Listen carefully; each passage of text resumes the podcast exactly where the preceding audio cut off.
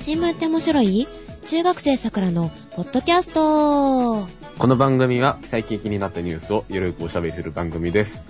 お届けするのは、プッチンプリンコーラスとめっちゃ美味しいよ。カエラと、リッパーは非常に役に立つと思うシオンと、切れるほどの前髪が欲しいジェシカがお届けします。おはようございます。おはようございます。プッチプリン凍らしてみたのプッチンプリンをうん。凍らしてうん、冷凍庫から出して、ちょっと緩くなってきたところでう、ん。ガーって混ぜて、何をえ何よってプッチンプリンを崩 して、プッチンプリンがないじゃないですか。プッチンプリン混ぜると、マックシェイクみたいな感じになってすごく美味しいっていう。マックシェイクを食べたことがない。ちょっとあの、半分アイスみたいなプリンができるっていう。騙されたと思って試してみましょ騙されましょう。で、シオンさんはう。い、や、あのね、今ね、うん。あの、チャックの出るんですけど、うん。ジッパーってことジッパーとも言う、んチャックとも言う。うん。いや、それを、穴開いたから、うん。募集してたんですよ。うん。でね、この収録の直前まで、あの、指がカサカサしてて、面の糸のあの、ダマが作れなかったりとかね。ああーー、後ろの島止めするところってことね。そうそうそうそうそう。んん僕は全然あの、なんか、ダマにならへんわ、とか思いながら、こう、ごそごそやっててう、ん収録する直前まで針を落っことして、どこやどこやってさ、あの、探してまし危た。ないよ、踏まないようにね。じゃ、磁はい石を用意しまあしょう。ーもうね、なんかね、あの、補修してたらおばあちゃんが嫌がるんですよね。え、 何もう捨てなさいってうん。え、逆じゃないそれ。褒められるんじゃないかみたいな。ね普通は、あの、おばあちゃんが塗って、うんそんなとこ縫わないでよ、みたいな。を、あの、キティちゃんのアプリケを貼っちゃうみたいそうそうそう。穴開いてるジーンズも抜いたいです ね。な。しおさんがえいや、なんか、開いてるなーって、抜いたいなーって思いながら眺めたりしますよ ね。そ縫うの好きなんですかいや、別に。あ、そういうわけだ。で、今、チャックとかね、う。うん。うんジッパーとかね、うん100円ぐらいで売ってるから、みんな買ってきて縫いましょえー、つけるの大変だもの。う。ミシンがあれば大丈夫。いや、でも、今の発言だと、手縫いですよね。しおあさん。はい、私は手縫いです。ミシンがある人は楽ちん。えー、でもミシンも結構ね、ジッパーのところはしにくいよ。縫うところがちっちゃいから。うん、それもあるけど、あの、変えないといけないよね。口のところっていうか、押さえそがね。こ、そこで、あのうん、リッパーですよ。あの、糸をピンピンピンピンピン。ピンって切っていくやつ。えー、というわけで、あの、い一番ね、最初のね、枕につながりましたね。この間は、あの、ズボンのあの、ポケットを剥がして、あの、股がちょっと破れていたところに、あの、貼り直しました。えー、当て布がないから、ポッケを剥がしました。ああ、使いたけど剥がしたのね。あの、ちょっと飾りみたいなね、あの、カーゴパンツのあの、ズボンの横についてるやつなんで、うんうんうん。ああ、何入れるんだろうみたいなポッケですね。うん、よくあそこにあの、コンパクトデジタルカメラとか、結構重いもん入れますね。うん、多いお茶濃い味とかを入れてます。あれは飾りだよね。と思ねえ、だよう。ね。入るけど。う。うんん。入れてる人ね、いるけど、私も見るけど、まあ、とりあえずあの、困った時には剥がして当て布に使えますんでね、ぜひ皆さんチャレンジしてみてください。はい、ということで、今日もしおんさんが参加です。はい。あのね、うん。皆さんね、まずね、お聞きの皆さんね、目を閉じてみてください。え、私も閉じていいあ、いいですよ。あ、じゃあ閉じよはい。でね、あの、なるべく頑張って読みますんで、ん一回であの、よーく聞いといてね、理解してみてください。う。はい。えーでは、タイトルから。はい。 5人逮捕。同僚と見間違え、北海道警無免許運転の疑いで。北海道警帯広署は5日、普通に種免許を持たずに代行運転をしたとして、道交法違反、かっこ無免許運転、かっこ閉じの疑いで、道内の40代男性を5人逮捕し、釈放したと明らかにした。運転していたのは免許を持つ同僚の男性で、同署は同僚と似ていて見間違えた、捜査が不十分だった、と男性に謝罪した。帯広署によると、別の男に無免許運転を命じたとして、道交法違反容疑で逮捕された帯広市の代行運転業、片橋なんとか容疑者44歳に誤って逮捕された男性が雇われ、業者側の車の運転をするなどのアルバイトをしていた。業者側の車には二種免許は必要ない。3月頃、片橋容疑者が従業員に無免許運転をさせているとの情報があり、同署が捜査を開始。男性が4月21日、無免許で代行運転をしたとして、5月29日逮捕、半日後に釈放した。男性はこ の日、出勤していなかったという。以上です。なぞなぞ誰が悪いのとりあえずなんか悪そうな人があの何人か出てきて、誰が結局悪かったのかよくわかんないですよね。そうだよね、5人、まあもう5人逮捕っていうから、その代聞いた時点で、間違って逮捕した人が悪いよねっていうのと、実際は、逮捕された人は、誰か、ダミーの人を立てたってこといえ、え、なになにわかん ない。これ、これ悪文ですよね。だいぶ。あ、皆さんもう目開けてもらっていいですよ。はあいの運転中の人とか危ないんでね、 あの、ちゃんと目開けて運転してうんくだ最さ初い、に言ね。った方が良かったですね。うんあ、そうですね。はい。今頃事故って、あの、シオンさん訴えられるかもしんない。そうですね。まあでもそこは、今閉じていいかどうかは自己責任で判断できるはずなので。はい。はい。じゃあそれでは、あの、回答です。シオン先生よろしくお願いします。えっとね、まずね、悪い人が2人いて、二人、はい、うん、5人逮捕したうん警察側がまず悪かって、はい。これは簡単ですよね。うん。うん。で、代行運転を営んでいる人が、うん誰かに無免許運転を命じていたみたいでうん、まず逮捕されてるんですよ。うんうんうん。で、その逮捕された人に、誤って逮捕された、5人逮捕された男性が雇われてて、えちょっと待 って。ー何何うん。 ちょっと待って、ちょっと待って。何はいはいはいはい。あの、代行運転してる、経営してる人がまず、まず、それはもう、なんか、無免許運転させてたらしいんですよさ。せてたのね。その、そこまでは分かりました。うんその、させてた人そのが、させてた人に雇われて、あの、代行運転の、車の運転をするアルバイトをしていたらしいんですよ。5人逮捕された人が。その会社の車を運転してる人がそうそうそう。五あ人逮捕さのれ、たあ前前提として、あの、代行運転っていうのは何かって言いますと、まず、車でお出かけをした後、うんあの、出先で、あの、例えば飲み会とかがあって飲みましたとう。ん、うん。でも、帰りに、このまんまじゃ帰れないよねっていうことで、代行運転っていうのを頼むと、自分の車を誰かが運転してくれますとうん。うんうん。で、それで運転して、あの、家まで送り届けてくれて、あの、じゃあさようならっていうね、こう、非常に法律的にも、あの、業者的にも、あの、素晴らしい制度なんですよね。うん。うん。うん。うん。そこまではいいですと。はい。ということは、これ、あの、一人で歩いてやってきて、車を、あの、運転して、そのままお客さん家まで運んで、じゃあってまた歩いて帰る人は、なかなかいないですよね。そうだね。そうですね。うん。よっぽどの好条件に恵まれないと無理ですよね。事務所の近くとかねう。ん。はいだから、もう一で人、普通ペアは、の人そがう。そう、あの、二人組で、そう、ペアで、車でやってきて、あの、一人が、えーお客さんの車を運転して、うんもう一人がそれについていったり、先導したりして、二台の車でね、お客さん家まで行って、で、お客さんの車を直した後に、で、業者の車に乗り換えて戻るといううんのが、まうあ、ん普通ですよね。そうですね。代行サービスとかっていうね、なんか横に書いてあったりとか、上の方に書いてあったりとかしますよね。軽自動車が多いかな。はい。で、ここで、二人いるうちのお客さんを乗せる人は二種免許がいるんだけども、うん。その業者側の車を普通に運転するだけの人は、普通の免許があればいいんです。営業じゃないですもんね。営業運転じゃないから。業務として運転はしているけれども、お客さん乗せてないんで、問題ないんですよ。よ。で、その免許を持ってなかったっていうことなのお客さんを免許持たずに乗せてたと勘違いされたっていうことらしいです。っていうのが5人であったと。はい。あ、私、あの、無免許って、運転免許証を持ってないのかと思っちゃった。それ免許不携帯じゃないですか。いや、一応無免許運転にはなるんですよ。あの、お客さん乗せちゃったらね。うん。あ二種面をなしでってことですね。二種免どころか、あの、だから普通の自動車の免許を持ってないのかと思って。最近無免許運転のあのニュース見てたらすっごい面白い記事がいろいろありますけどね。どういうことみ24たい年間無免許やったとかね。う。な。うんん。で、しかも捕まった時のコメントが一方通行のところを、ううん標識を見逃しててう入っちゃったって言ってるんですね。いやいや、そういう問題じゃなくて、あの無免許やからっていう。それ摘発された理由だよ。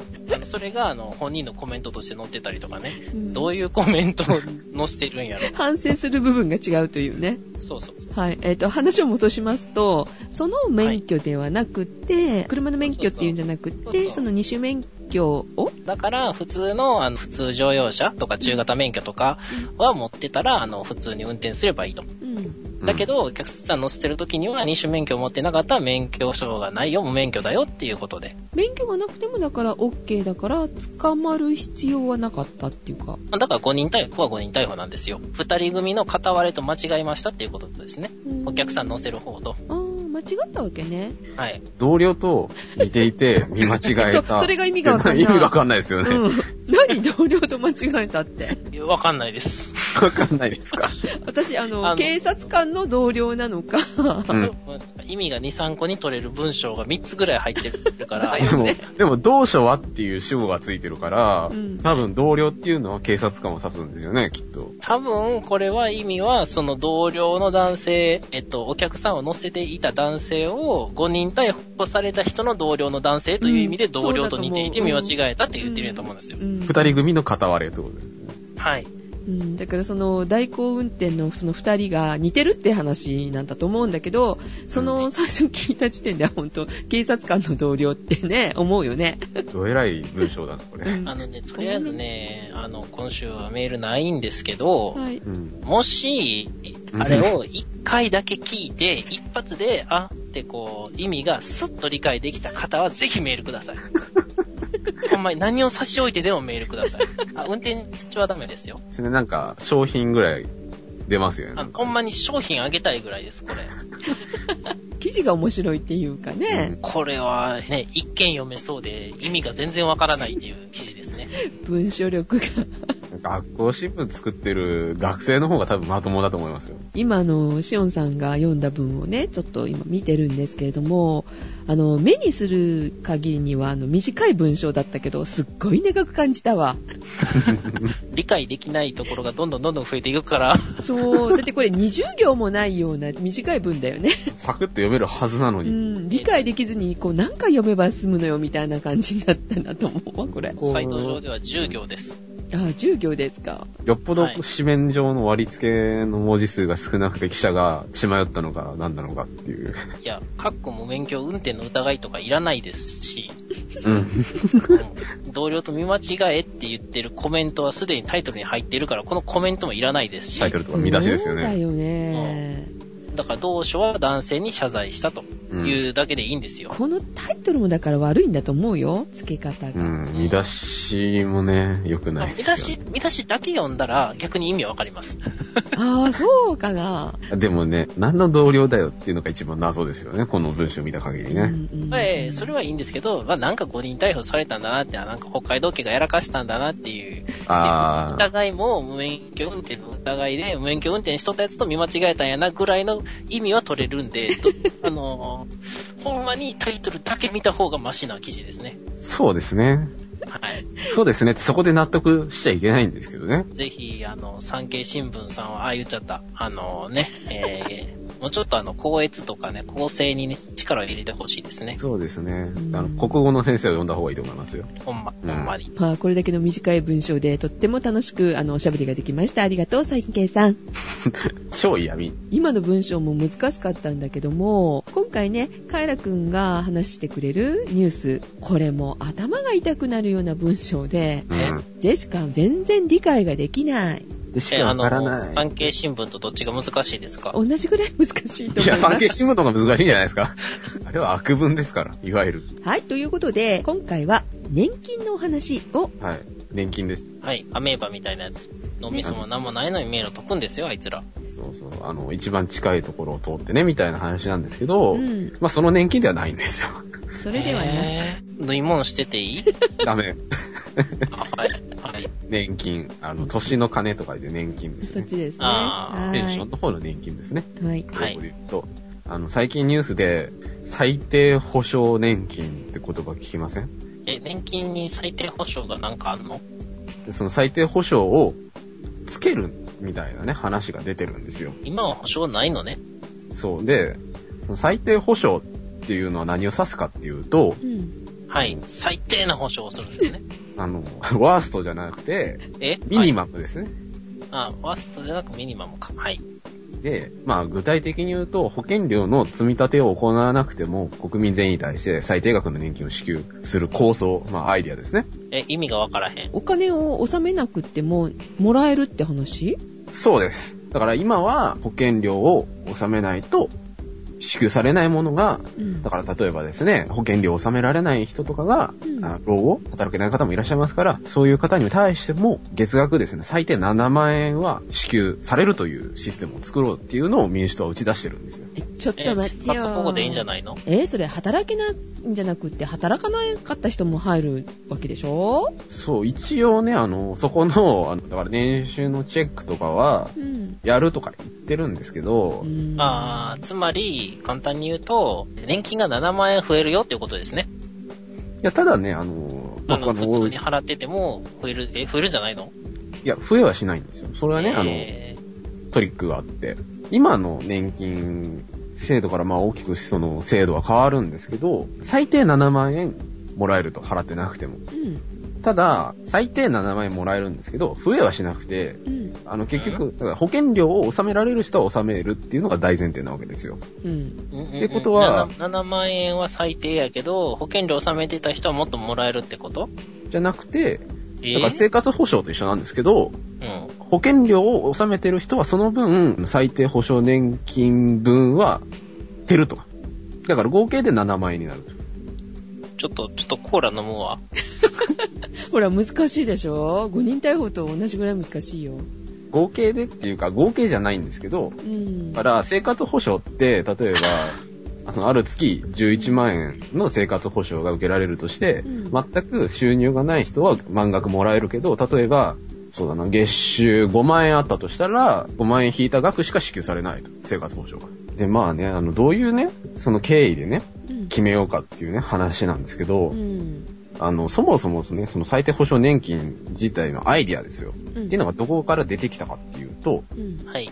2001年の8月に、うん。国連、 2001 2001年です。国連の社会権規約委員会、社会権、社会の権利うんの規約委員会っていうのがあったんだらしいんですけど、そこはですね、日本政府に対して、あの、締約国の年金制度に最低保障の規定がないと。うんだか、ら、貧乏な人でも、あの、一定額はもらえるっていう規定がないと、ないですよっていうことを指摘されて、ね、制度化を勧告されたと。あの、そういうシステム考えてくださいよって言われて、うん実際、あの、福祉大国であるですね、北欧諸国ですね、よく聞きますね。うん。あと、ニュージーランド、カナダにはその、最低保障年金制度っていうのがあるんですけど、うんだってあっち税金でやってるでしょそうですよ。だからう、んだから今回増税しようぜっていう話が出てきたわけですよ。それがためにっていう話なんですけど、ちまょあっ、と得が違うよね、向こうとこっち。いや、っていうかね、あのー国のね、うん構造自体も全然違くて、うん。まあ、全然違うっていうと、まあ、語弊があるかもしれないんですけど、北欧諸国ね、めちゃくちゃ働くんですよ、あの人たち。だから働くから、それこそ税収があるからこそ、あの、社会保障が成立すると。うん。こういうね、あの、お金のかかる保障が成立するけれども、その社会構造が違う国で同じことできるのかっていうね、話なんですけど、うんまあ、今回、あの、言われてるその最低保障年金のシステムっていうのはスウェーデン方式って通称呼ばれるもので、まあ、スウェーデンで採用されてるシステムと同様のものであると。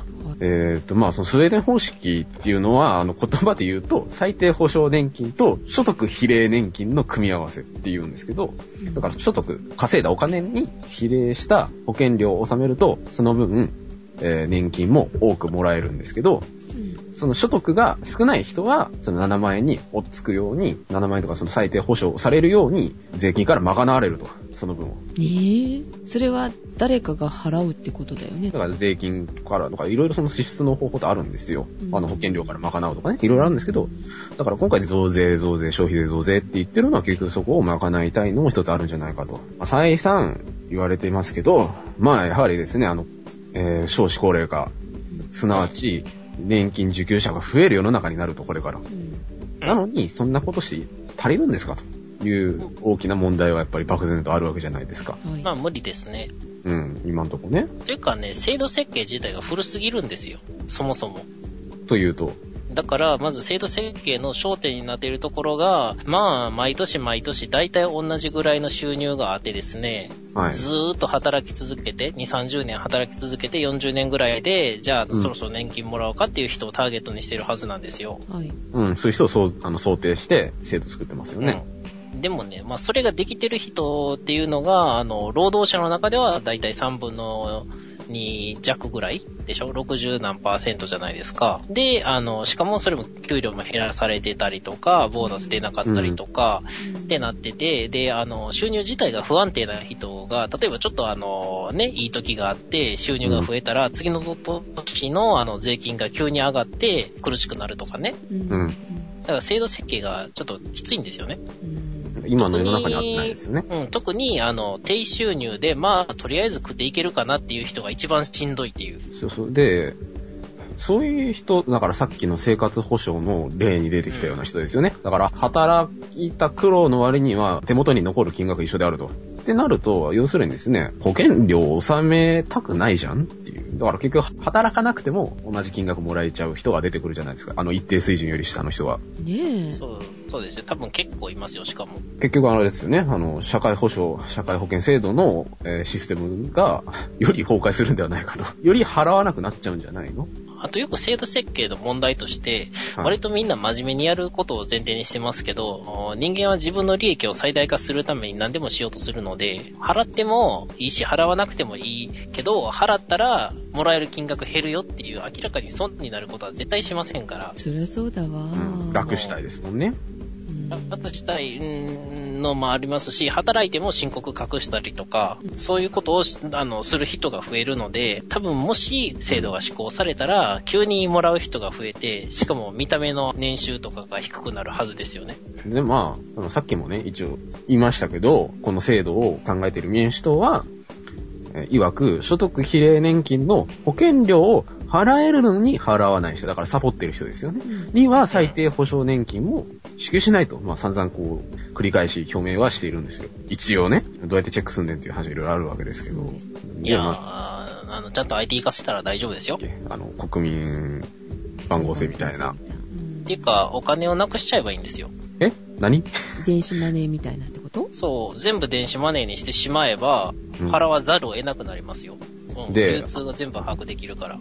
そうで、あと、まあ、現行の保険制度ってあるわけですよ。んうん。はい現。行あ現行の年金システム。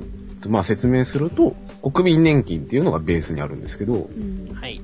これは強制加入なんですね。誰もが払わなきゃいけない。二十歳を超えたらだったっけそうですね。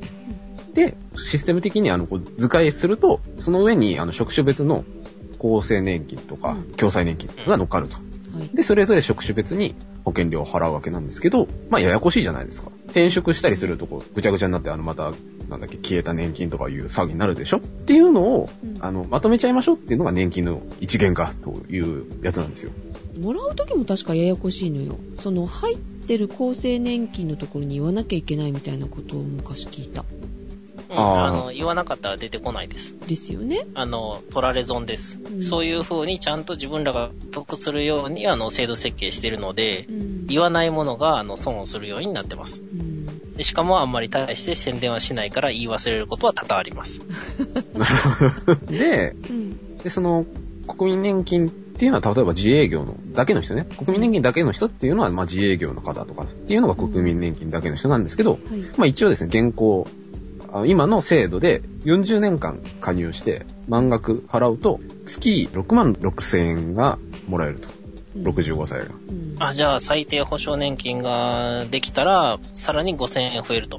そう。だから、えー7万円ですというふうに言ってると。まあ、 5000円アップってことろえー6万6千円だから、プラスまあ4 4000千円円ぐらいアップだからまあ一応アップするっていうことで、まあ、まあアピールはしてるわけなんですけど、うんできんのかよっていうのはあって、で、あと、野党とも揉めてると。うん。揉めに揉めてるんですけど、まあ、一番声のでかい野党、自民党ですね。は、まあ、その社会保障と税の一一体改革っていうふうに、まあ、あの、年金制度だとか、消費税の問題を総称して言ってるんですけど、あの、自民党の石原幹事長は、まあ、いろいろとですね、その細かいところ、また、あの、最低保障年金に関しては、社会保障制度改革国民会議で1年間議論しようと提案していると。うんうんううんん。まあ、あの、そういう会議で1年間練りましょうや。いやいや、棚上げだろうと。だって1年後にはもう、あの、民主党与党じゃないでしょうん。と思うんですけど ね。わかんないですけど。ちゃうんですかうん。まあ、多くの方がそういうふうに想像してると思うんですけど、まあ、ちなみにこの、社会保障制度改革国民会議ですね。長いんですよ、これはまた。は、ホームページがあったんですけど、見てみると、はい。うんまあ、この会議は社会保障のあるべき姿について国民に分かりやすく議論を行うことを目的として平成20年1月25日に閣議決定により開催が決まりましたって書いてあるんですけどまあなんかまたどうせあのあれだろう都合のいいやつばっか呼んで茶番するんだろうみたいなな匂いするじゃないですか、んかいつもなんか利用されてる感じだよね、これってね。ね、利用されてるってあのー、年金ね、やめたらいいと思います。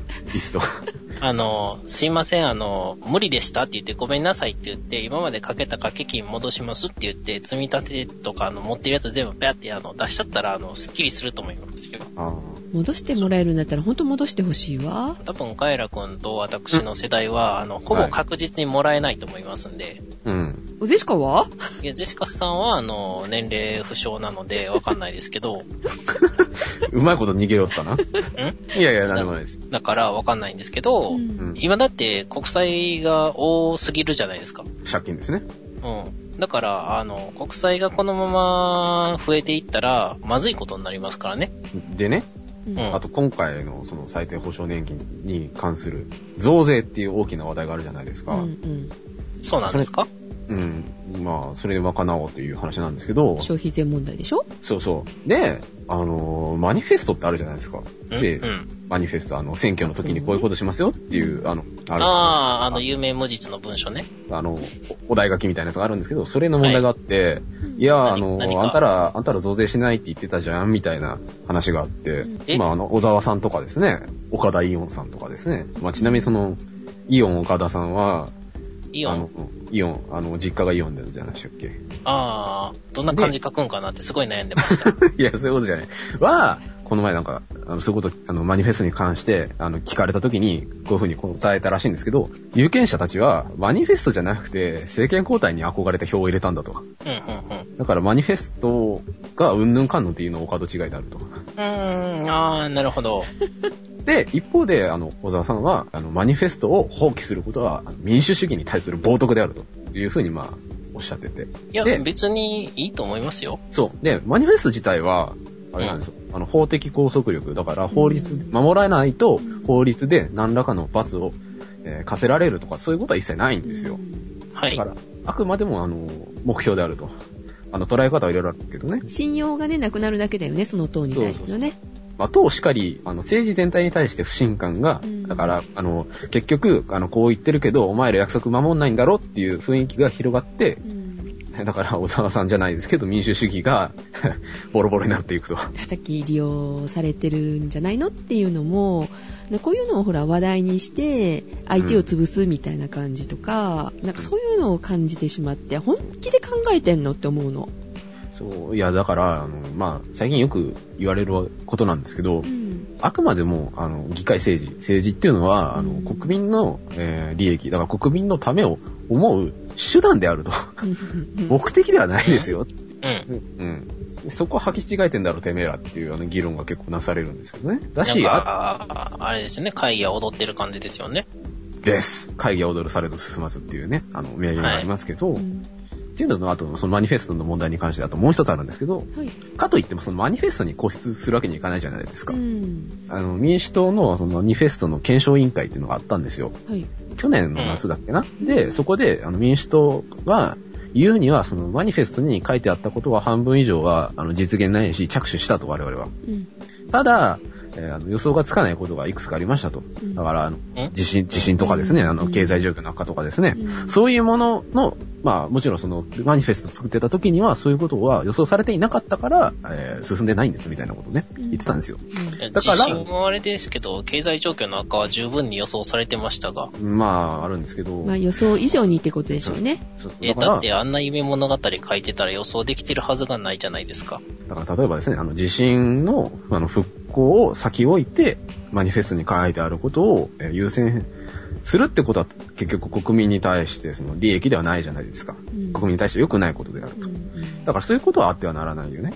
だからマニフェストに固執する必要はないけど、ただ、岡田さんの意見はまあ置いといてですね、例えばそのマニフェストの中身に書いてある、なんか子供手当に対して私は、えーあの賛成したから票を入れたとかですね、うんあと高速道路が無料になるんだったら、あの、僕は票を入れますって言った人に対しては、嘘つきじゃないですか、 言ってみれば。うんだから、日本国の憲法にも書いてありますけど、議員さんが国民に任されたのはそこにあるわけじゃないですか、結そう局で。すね。もともとは。こういうことをしてくれるんだったから、私は任せたんですと。うんいう根本がマニフェストにあるのに、あの、こんだけ、あの、むちゃくちゃなことしてていいんですかっていうのは、あの、最低保障年金で、まあ、いろいろ、を見てる中で考えたことの一つなんですけど、はい、最低保障年金、まあ、ちょっとややこしい話だったんですけど、まあ、僕が言いたかったのは、うん約束は約束じゃないのっていうことを、あの、今更になって蒸し返すのもなんですが、はい。まあ、そういうこともありますよということで、あの、次の選挙楽しみにしましょうっていうことです。あのね、これは、えっと、誰が聞いてるんですかえ、小学生。小学生。あー、すいません。小学生、あの、選挙権ないんで、うん。十数年後を楽しみにしといてください。はい。ということで、じゃあ、10年後、楽しみにしましょうね。選挙行きましょはい。ということで、お届けしましたのはカエラと、う。シオンと、ジェシカでした。いってらっしゃい。いらっしいゃらっい。しゃい。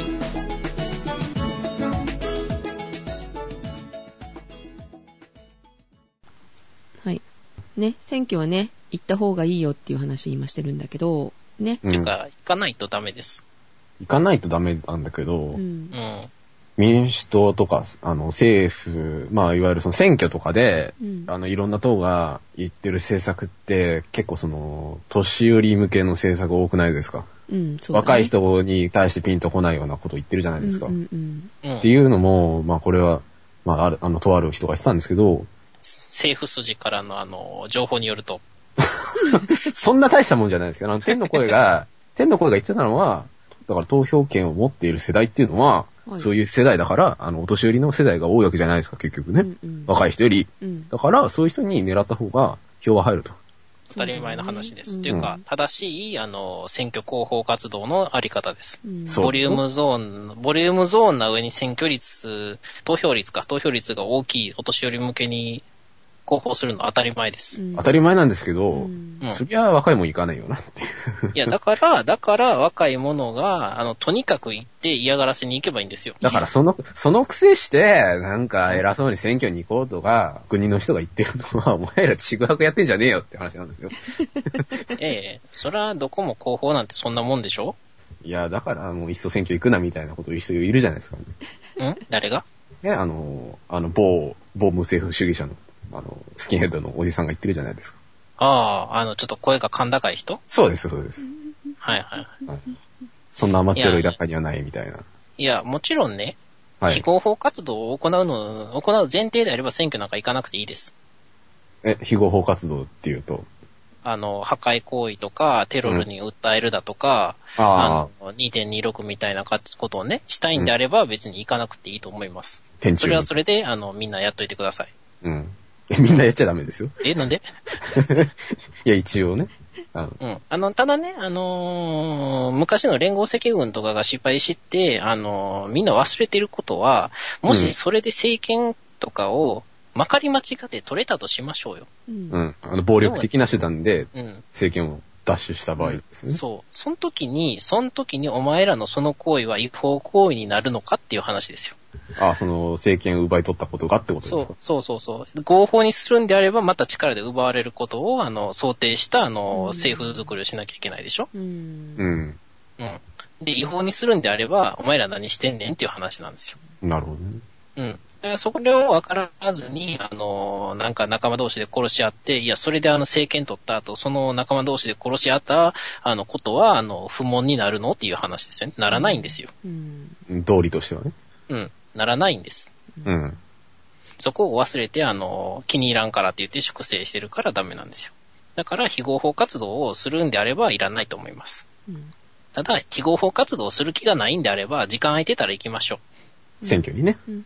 そうそうそうそうそう。で、嫌がらせに、あの、若い人向けに、ちょっとあの、なよっとしたあの政策を打ち出しているところにバンバン投票しましょ